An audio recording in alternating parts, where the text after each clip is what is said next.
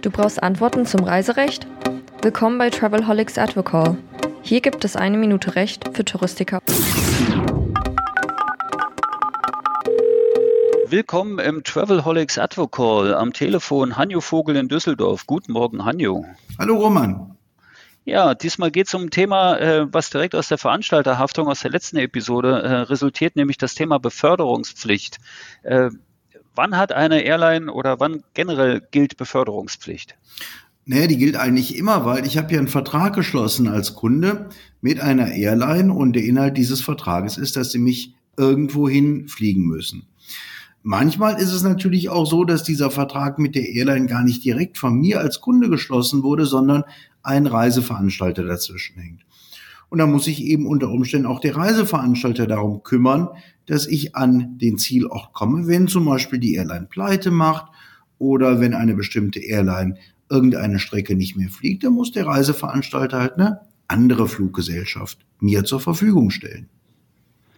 Darf ich als Kunde die dann zurückweisen und sagen, mit der will ich aber nicht fliegen?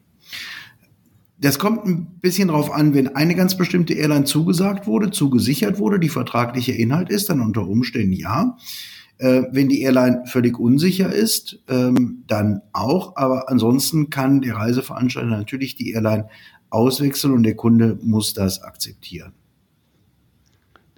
Wenn die Airline, die mir dann äh, als Ersatz angeboten wird, zum Beispiel die gebuchte Klasse nicht zur Verfügung hat, kann ich dann auf eigene Kosten auf eine andere Airline umbuchen und sagen, ja, in der Business Class fühle ich mich wohler oder die hat überhaupt eine Business Class oder die hat eine Premium Echo?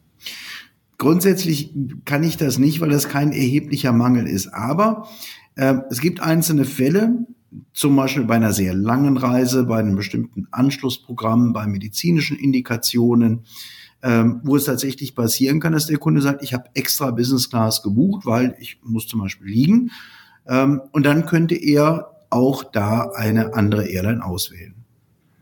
Okay, und das kann er auf eigene Kosten machen und äh, kann sich das Geld dann vom Veranstalter zurückholen. Genau.